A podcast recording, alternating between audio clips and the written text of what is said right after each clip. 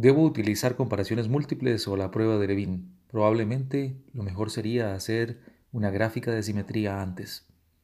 ¿Qué tal? Les saludo Omar Mora desde Blackberry and Cross en San José, Costa Rica. Hace unos días atrás, y como parte del protocolo de ejecución de una ANOVA, de un análisis de varianza, que está contenido en el módulo 4 de nuestro programa integral Información de Estadística Industrial, PIFEI.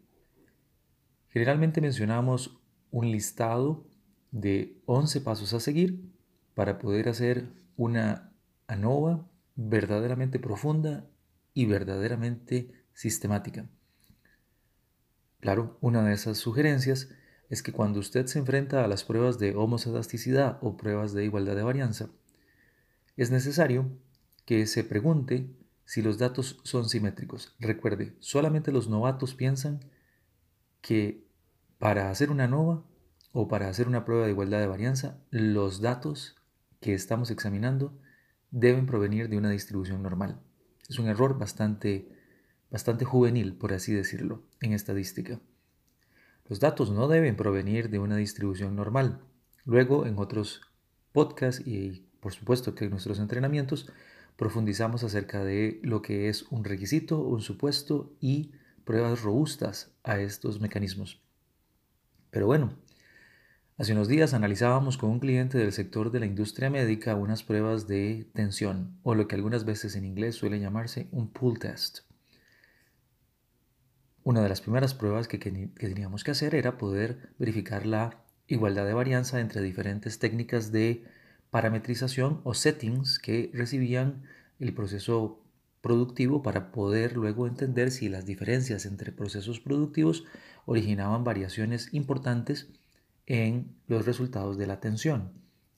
Es decir, que teníamos varios procesos y de esos procesos que se suponían que tenían configuraciones, por lo menos a nivel de ingeniería, equivalentes y que calidad como departamento entendía que cualquiera de los tres mecanismos de proceso podía ser utilizado para proveer al producto de la atención necesaria, en realidad empezaba a verse dudoso.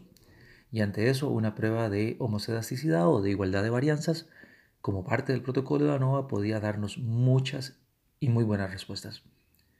Pero cuando se analizan los datos, una de las preguntas que resulta es, ok, tengo las pruebas de pull test, tengo el factor o factores involucrados y aún así no sé si cuando interpreto debo interpretar por medio de los resultados de la prueba de homocelasticidad o de igualdad de varianzas por medio de las gráficas de Bonferroni, por medio de comparaciones múltiples o por medio de las pruebas de Levin y aún más por una prueba F o similares.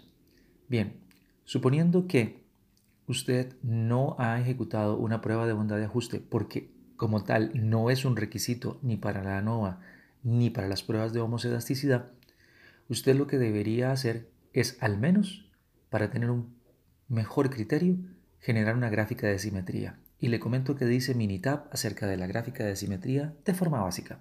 Abro comillas.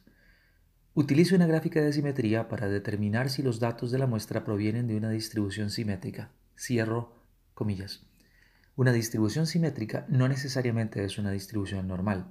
Nuestros colegas de Vose Software, de quienes distribuimos el poderosísimo software Model Risk, han tipificado más de 100 distribuciones de probabilidad que usted puede ver en la versión profesional de Model Risk es una monstruosidad de motor de pruebas de bondad de ajuste.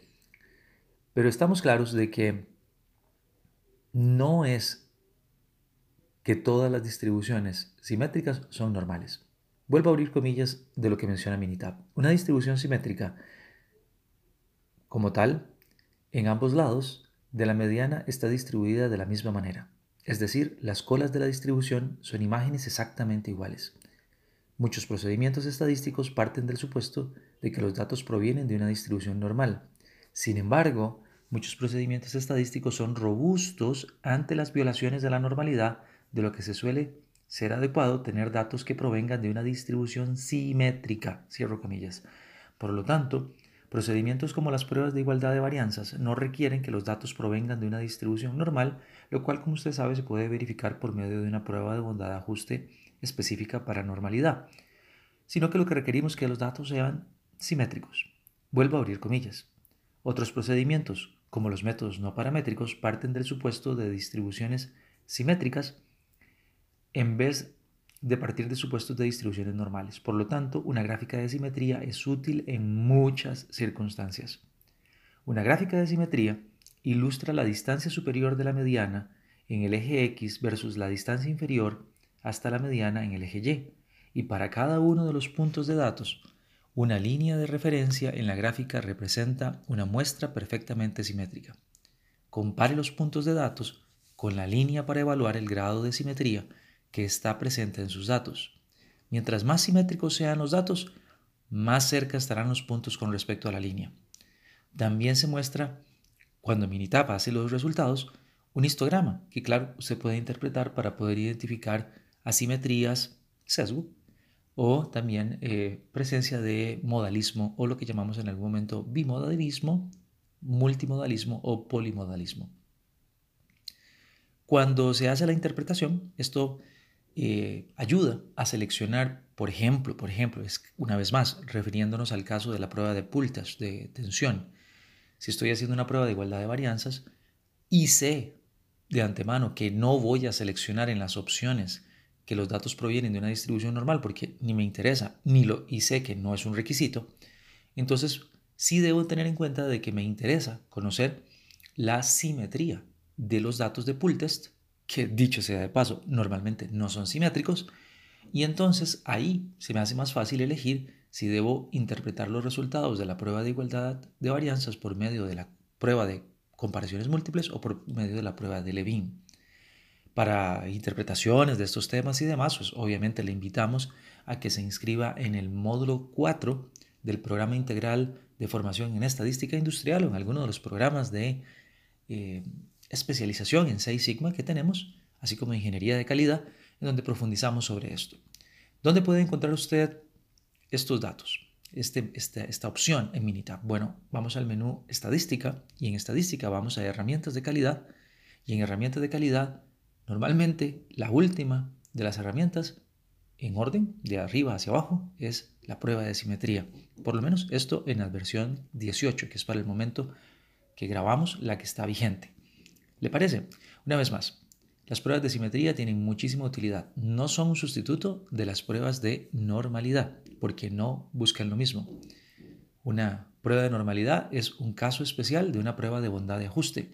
Una prueba de simetría lo que busca es justamente eso, entender si los datos son simétricos independientemente de la distribución de probabilidad que sigan.